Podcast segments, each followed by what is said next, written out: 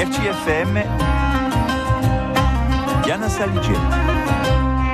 Taragara se ne rigola in Odara o in l'Alto Dara o in Ubaese di Zicao. E ma sta Santa Antoinette Pedani che ha una casa in due lagura aiante con po' più sta in casa Zoya.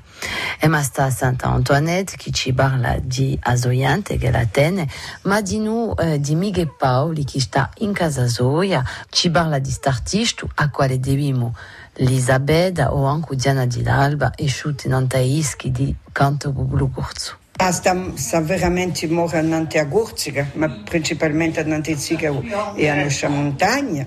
E a nostra montagna. Bon, ma ta, di noi veramente una qualità, iso amici, iso preziose, pareto. Voilà, preziosa. Allora tutte le volte mi dice siamo tali, siamo tali, è veramente preziosi i suoi amici. Allora, aspetta un po', E dunque, dopo come è la vita tutto l'anno in Zicao? A vita tutto l'anno in Ziga, bon, eh, i nostri pensionanti, bon, facciamo il possibile, per sorte, intanto in tanti portiamo a mangiare al ristorante, vera ad altri enti, ma non è mica facile perché sono tutti handicappati, voilà. E dopo la vita del paese siamo poco, pochi in Ziga, ma bon, voilà, ci piacevano nei nostri luoghi. Voilà. Oh, Elisabeth,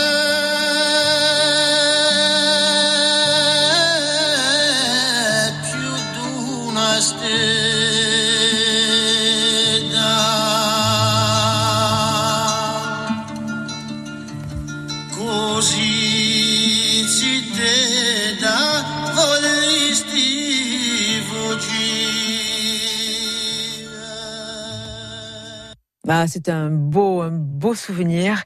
Et merci pour euh, ce sujet. Merci à notre chère Diana Salidjedi. Tu les passé à vous faire Allez, et c'est à quoi entendez-tu, Asie? C'est Yor et Passad, dit Binti, Zetemino, dit Barinodi.